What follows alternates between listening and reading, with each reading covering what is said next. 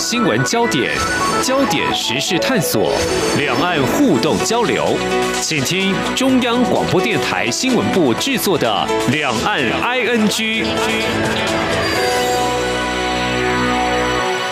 欢迎收听两岸 ING，我是宛如。今天是二月八号，星期一。在我们这一集节目呢，邀请听众朋友连续着听哦。我们上一集也就是二月五号的节目，在当时呢，我们邀请到国立暨南大学东南亚学系的副教授赵中奇老师，跟大家来谈缅甸的局势。那因为还有好多的话，上个礼拜还来不及聊完，所以我们这礼拜一再请到中奇老师来到我们两岸 ING 节目，跟大家持续来深入。而这一集我们会比较关注在国际的角色，当然也包含中国大陆它的一个定位，它怎么样来看缅甸这一次的政变？欢迎赵忠奇老师，老师你好，大家好。老师，我们看到在上个星期，其实有一个还蛮重要的发展，我们没谈到的，就是说像欧山苏基他被起诉，但是他的罪名起诉的原因，其实让人感觉到。还蛮荒谬的，就是说什么非法持有、走私进口的通讯装备，哈，罪名是违反进出口法，这样子的一个起诉的罪名，实在是蛮可笑的。对，是这样子的哈。去年的十一月份的大选，NLD 就是全国民主同盟呢，囊括了大概超过八成的选票。这样子一种情形呢，就意味着 NLD 在国会里面是实质非常非常实质的一个多数党。好，那缅甸的宪法它的一个规定是这样的，就是当这个国会选举完之后呢，接下来就会需要选举总统。那军方会提出一个人选，那这个上下两院呢，他们提出人选。接下来呢，就会去针对这个人选呢去投票，得票数最高的呢担任总统。那另外两位就是第一总统跟第二副总统。好，在目前这样子一个国会的态势之下呢，军方就算选提出这个人选呢，最后也可能会是第二副总统。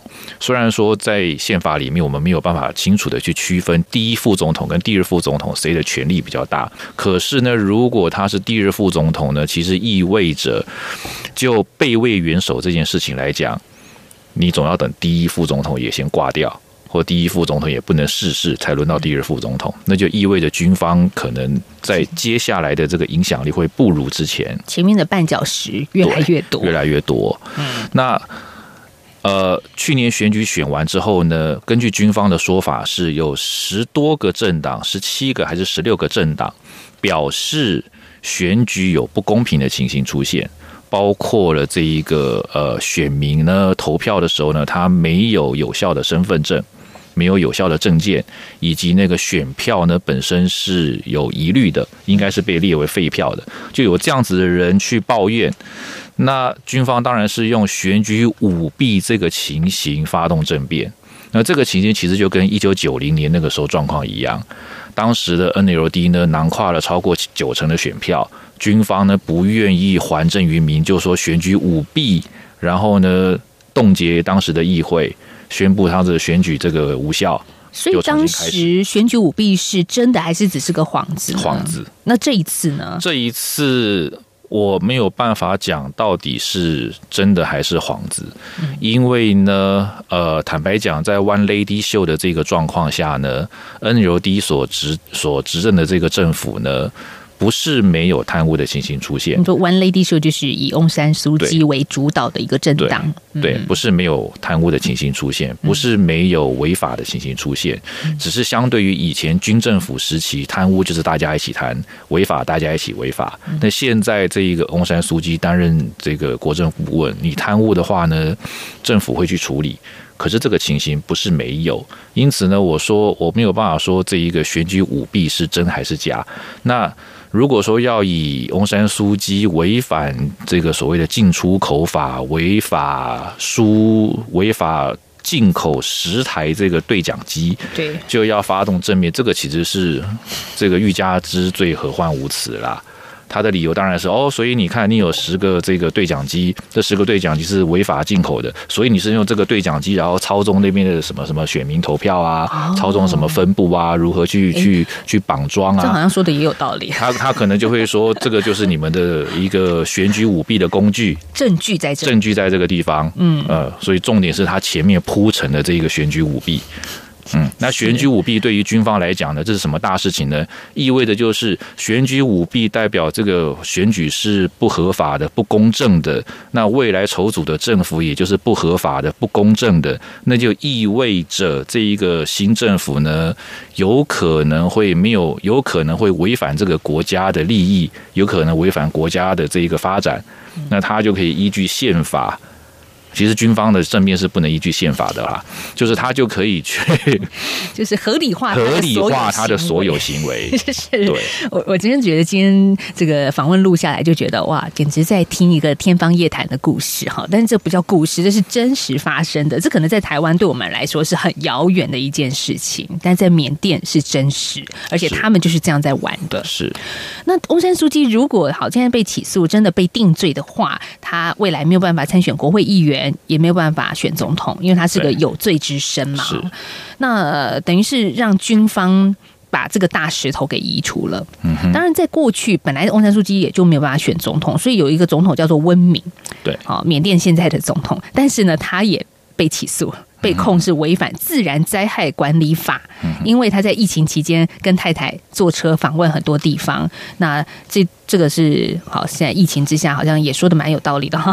但是，但是又是另外一种玩法啦。其实，温敏如果不能担任总统呢，另外一个 NLD 的人上来担任总统就好了。对，重点还是让翁山书记能够实质的治理这个国家。所以，那个总统从来都只是一个象征性的意义。嗯，好，那反正，但不管怎么样，对军方来讲，他就是用这种方式。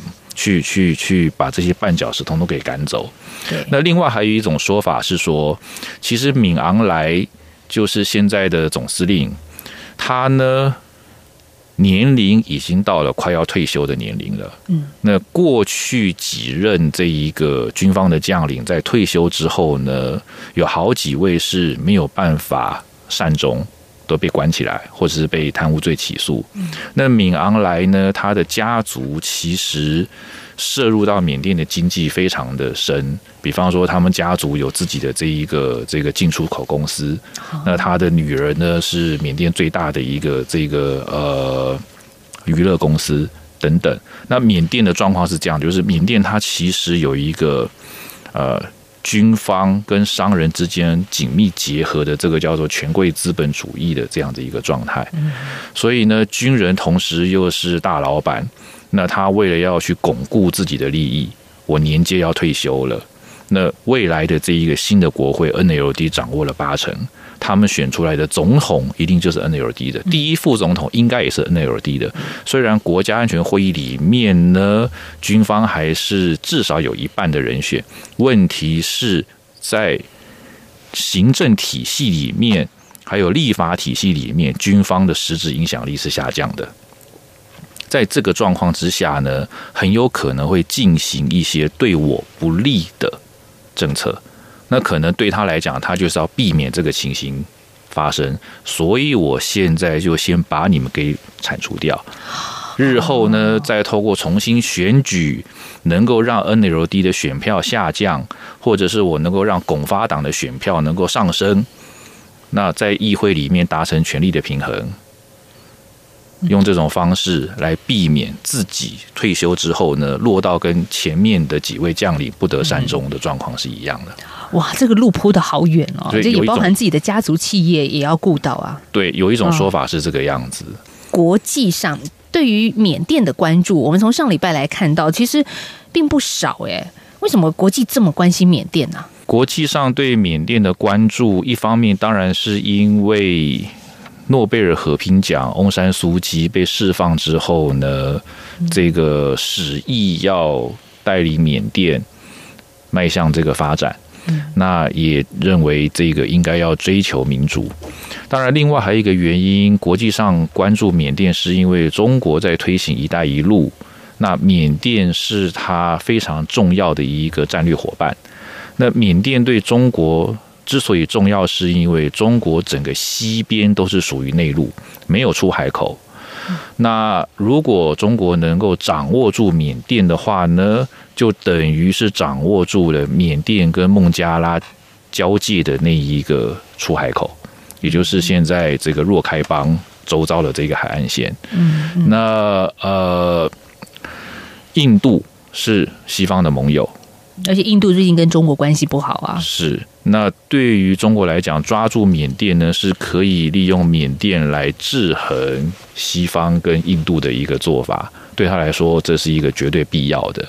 因此，西方他关注缅甸呢，你说他们关注缅甸的人权吗？你说他们关注缅甸的这一个难民问题吗？我不能说没有啦。但是国际政治有一件事情必须要考虑的是。我其实，在国际政治，我相信现实主义是绝对的王道，理想主义都是为了现实主义，都是服务于现实主义。因此呢，我关注你的人权，如果不是对我本身有利，你的人权其实不值一晒。这是很现实，没有现实的问题就是如此。所以我在关注你的人权，其实是因为我知道，我必须要用这种方法，才能够去制衡中国在缅甸的影响力。嗯，其实只是这个样子而已。所以，就算我们看到美国新任总统拜登他大动作，然后说了很多的话，就是说，好，我来念一段。他说呢，国际社会应该团结一致，要求缅甸军人立即放弃他们夺取的权利，释放他们拘禁的官员和社运人士，移除所有通讯的限制，避免对人民施暴。好，拜登说的，嗯，博得国际的版面。呃，我不认为这样子的一种说法会产生什么样实质的效益，因为制裁，嗯，你制你的财呀，可是过去你制裁我的时候，我就干脆锁国啊，那你制裁的越彻底，我就锁的也越彻底啊。可是制裁会对民生造成影响啊，是，但军政府不 care。呃，现在的状况就是在面对继续再继续面对这样子的制裁的话呢，军军方会不会再像过去一样采行锁国政策？这个是我们值得观察的一部分，因为现在缅甸事实上已经开放了，那里面有很多的外资。在其中，虽然这一次军事政变之后呢，根据我在阳光的朋友的说法，是已经有一些外资在讨论是不是要撤的这个状况，但呃，要撤也不是那么容易的撤，因为呢，现在这一个军事的政变，严格意义来说。还是有照着宪法的规范在进行，嗯，对不对？它并不是说今天我另外筹组一个委员会直接取代政府，我依然依照宪法找一个代理总统。因此呢，大批的这个外资的向外撤都还没有出现。那西方国家的这一个制裁呢，你制裁之后呢，像这样子一种说法，其实就是一个宣誓了。除非我有进一步的经济制裁，比方说禁运。或者是禁止资源的输出口，或者是进口，用这种进一步的制裁方式。但是进一步的制裁方式就会立刻打断缅甸现在的发展道路。这也不是西方国家，这也不是西方所乐见的。因为我进一步打断缅甸的发展道路呢？你以为缅甸在利用这民主来追求发展，所以呢，我利用制裁来来。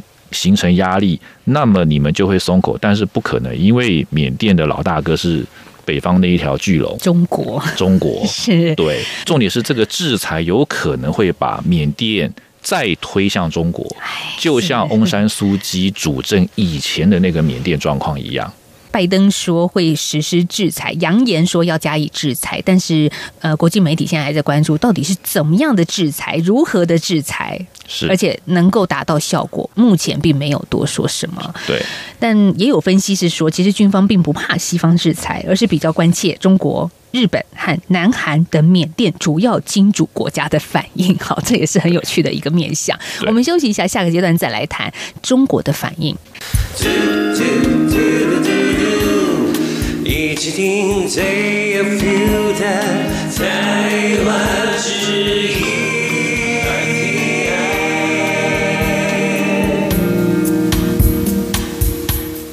继续回到两岸 N G 节目，在今天我们访问到的是国立暨南大学东南亚学系副教授赵中奇赵老师。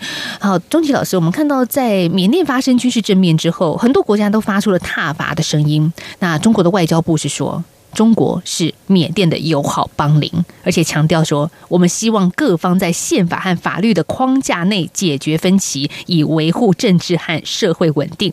那中国呢，目前正在寻求更好的了解缅甸政变后的现况。这看起来语气相当的温和，没有谴责，但是没有谴责也是一种表态啊。他到底要说什么？中国不会谴责，因为中国谴责缅甸，那就意味着。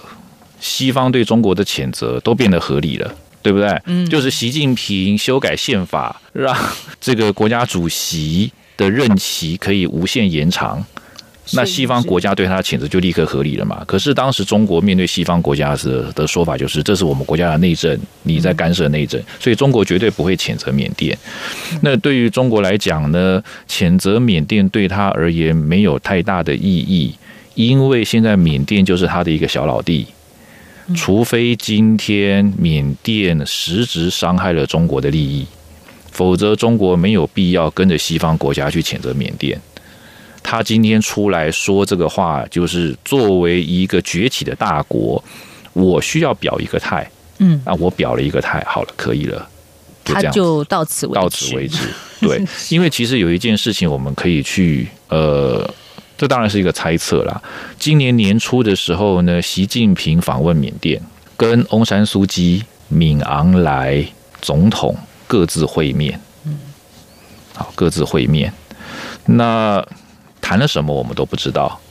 根据这一个呃环球新闻网他们发的这一个讯息，谈的都是这个中缅两国要加强交流、加强合作、强化“一带一路”等等。这样子的东西，强化“一带一路”，你去跟敏昂来谈这个干嘛？他是军方，你这个事情应该是跟翁山书记和缅甸政府有实质的执政党谈嘛？对，再来呢，总统跟国政顾问是同一个政党的，所以呢，为什么你会是总统跟翁山书记各自分开来会面？在我看来，你跟翁山书记和总统各自分开来会面，只是要去。铺陈你跟敏昂来单独会面的正当性，对不对？就是说，如果我跟敏昂来单独会面，然后我和 NLD 会面一次，那就意味着我承认缅甸境内是文人政府跟军方在分享权力。那为了避免造成这个状况，所以呢，文人政府呢，我也是各跟两个大头碰面，避免落人口，避免落人口实。对，可是呢，在那一次会面里面，我们都不知道谈了什么东西。当然，我不是说，所以这次政变，所以中国有有出谋计策等等，而是说，对敏昂莱来讲，他可能会因为这个原因而更不惧怕西方对他的制裁，因为我都可以直接跟习近平碰面。嗯，习近平也跟我讲说要加强“一带一路”，所以呢，其实我们来带领这个国家，我们也是一样加强这个“一带一路”，然后跟中国和平发展。我们做的事情就像你跟翁山书记做的讲的事情是一样的，然而翁山书记在台上的话对我还不利，嗯，那我就先来带领一下。听起来好阴谋论，就是政治就是政治，其实就是这样子。对，那因为我们不知道他们谈什么嘛。但是我们还必须说，其实现在还有一个组织叫做联合国啊。好，那谴责声明要发出来啊，至少联合国也要表态嘛。但是中国和俄罗斯阻挠。也是可想而知，可想而知，嗯，对，可想而知。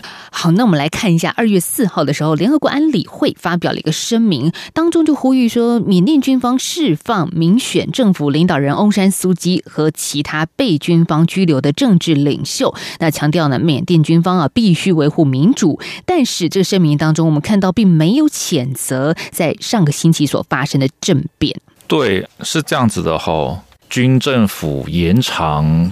对翁山苏基的软禁的时候，大概是在二零二零零六年、零七年那个时候吧。呃，要延长对翁山苏基的软禁，当时呢，美国也曾想要主导联合国发表一个声明谴责，后来也是中国反对嘛。那这个只要中国反对呢，安理会的常任理事国反对这个声明，基本上就没有办法出来。那这个声明后来被挡下之后呢，缅甸为了感激中国的仗义直言，于是就同意了中国的一个投资案，就是后来我们所说的中缅油气管线这个投资案，让中国能够顺利的在缅甸新建这个天然气。跟石油的输送管，从现在若开邦的胶漂港附近的这个管线直接送到云南。那解决了中国在输送这些天然气跟石油的时候呢，会面临的马六甲困境，就是我们说的，它这个呃原油船经过南经过马六甲海峡，可能会要面对当地海盗的骚扰等等，那这会带来一些安全上的成本，还有其他实质上的一些经济上跟时间上的成本。所以呢，你可以想象的是，中国绝对绝对会挡下这个制裁的，而且他也不会同意这个所谓的这个谴责。对他来讲，没有任何的国际上还有政治上面的利益。对中国一直以来都是缅甸在联合国重要的支持者，也是力保缅甸免于遭到国际社会监督的那一道墙。对，因为自己的利益在那边。对，缅甸被监督，如同中国自己的利益受损。事实上是这个样子。中国在这边的角色，还有一件事情是我们要注意的，就是。现在中国跟缅甸交界处，我们所说的缅北地区，有许多的民族武装团体。那比方说像克钦独立军，像这个瓦联军，佤族的瓦联军，还有像善邦军等等。好，那很多的这些武装团体呢，他们过去曾经是缅共东北军区的成员。那缅共东北军区是中国共产党扶植的。他们扶植缅共东北军区，是因为尼温上台之后呢，被中国认为那是缅甸的蒋介石。事实，你以社会主义为名，但事实上你做的都是这个打压劳工，做的是这个资产阶级的事情。因此呢，他们要。呃，寻找缅甸境内真正的这个社会主义人士。那当然，当时还有一些国际的原因啦，比方说这一个中苏共他们在争夺国际共产革命的话语权，因为对于国际共产路线的争执。然后呢，这一个呃，他们认为今天要在这个过程里面能够能够满足他自己最大一个利益，所以呢，我就必须要去支持缅甸境内的这一个真正的社会主义人士。好，那他们。支持这一个缅共东北军区之后呢，事实上就对缅甸发动武装革命。那这一个所谓的共产武装革命的这个输出，到了呃中国开始进行改革开放之后就停止。改革开放停止之后呢，缅共东北军区呢就解散了。那这一些军区的。武装部队呢，比方说像呃果敢彭家声所领导的部队，就跟缅甸政府率先和谈，那缅甸政府就给他了一个这个这个特区。后来呢，瓦联军呢也跟缅甸政府和谈，于是呢，缅甸政府又给他了一个特区。好，那他们在跟缅甸和谈之后呢，取得了特区的这样子一个地位。然而，他们过去是缅共东北军区的成员，嗯，那他们的武装呢，都是受到中国的支持。要么就是早期是由中国这边呢直接卖过来，或者是在中国的这个这个授权或者是技术支援之下，他们能够去成立自己的一个武装工厂、兵工厂，然后自己生产足够的武装。所以呢，对于缅甸来讲，我一定要跟中国维持很好的关系。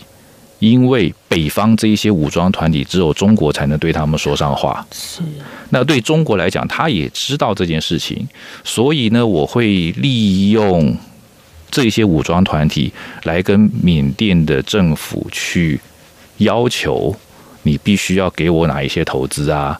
用这种玩这种两手策略。那呃，中国的角色其实就是很清楚的。因为这个边境上面这些武装团体，能够让他在缅甸事务上能够有更大的一个一个一个影响力。嗯，可是这样子听起来，我们连着两集谈到现在，就觉得缅甸它就是一个不管是中国很重要中国的棋子，是很很很明显这样的角色。那西方国家也关注，因为它也有它的一个战略地缘位置的重要性。可是那缅甸自己呢，它的主体性是什么呢？对于缅甸人来讲。我所访谈到的，还有我的朋友，他们当然觉得，作为缅甸人，一直受限于西方跟中国各自的利益，这件事情对他们来讲，当然是很不能接受的。因为这个国家等于是没有我们所谓的主体性。可是对于缅甸来讲呢，呃，或许对他而言，他很清楚的知道，只有如此，他才能够替自己争取到国家最大的利益。嗯，啊，国际政治上面其实很多事情是我们我们没有办法去用常规来判断的。对，台湾的状况也是一样嘛。我们其实也是摆荡在两大集团之间嘛。只是说，对于现在的军政府来讲呢，他有可能未来会更倾向于中国。那翁山书记他有可能，事实上他过去做的也是这个样子。翁山书记他就真的是在求取这个平衡。他邀请西方，邀请奥巴马，邀请希拉蕊去访问缅甸，但是呢，他也会到北京去跟中国的这个领导人会面。所以他其实很清楚知道说，我要玩这个两手策略。那我要去，我要西方的这一个资源，同时呢，我也知道中国对我来说是重要的，因为它能够去克制北方的武装团体，不要蠢蠢欲动。那中国也可以影响军方，避免军方呢有其他更大的动作。那我才能够更放开手去。向西方国家示好，然后西方国家也才会愿意给我更多的资源。所以翁山书记是比较知道玩这个两手策略的。嗯，那对于现在的军方来讲，可能就会更偏向中国。那翁山书记现在被软禁，甚至接下来判刑。那对翁山书记这个人，他的下一步可以做些什么，或能做些什么，还是什么都不能？我觉得有一个比较需要考量的是，他年纪也大了。那在呃，他被软禁期间呢，他的健康状况其实就是不是很好。二零一零年当时的选举，其实就已经有人指出，NLD 遇到一个瓶颈，台面上面能够喊得出来的 NLD 的政治人物，都是八八世代的，一九八八年学运那个时代的。没有新一辈的 NLD 的这个政治人物出来，那当然这是因为缅甸整个政治环境所造成。那那一代八八世代的政治人物呢，年纪大了，健康又不好了，流亡的流亡，很久没有待在缅甸，跟缅甸社会脱节。所以呢，对 NLD 来讲，他们面对的这样子一个一个困境，其实是这一点。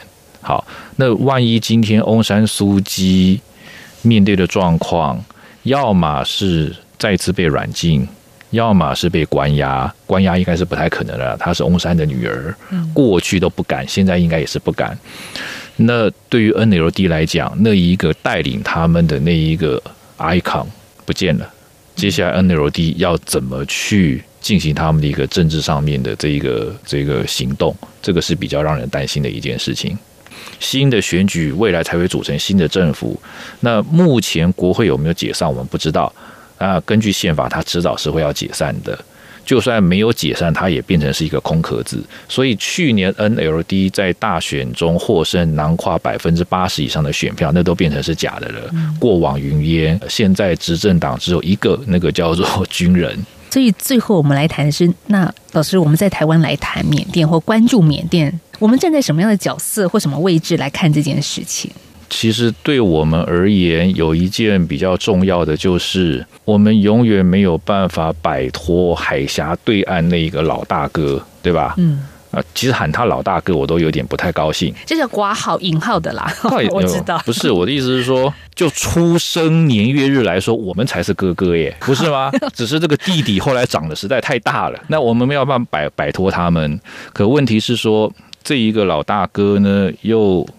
借由这个“一带一路”以及他自己的大国崛起，那事实上连他们自己内部的自由主义的人士都说，现在中国的对外的这个投资跟扩张是另一种所谓的新帝国主义，嗯，就是重现过去的这个朝贡体系，特别是对东南亚、对中中亚这些国家来说，那当他跟周遭国家的这一个。建立起来这个体系越紧密的时候呢，对我们而言就意味着日后我们要在这一些地方，不管是经贸投资也好，还是文化交流也好，我们所受到限制可能也就会越大。那因此，对我们来说，我们需要时时去关注这一些国家它的一些发展。对我们来说，这是重要的。如果你要从自立的角度来说的话，嗯，特别那边也有一些侨民或台商。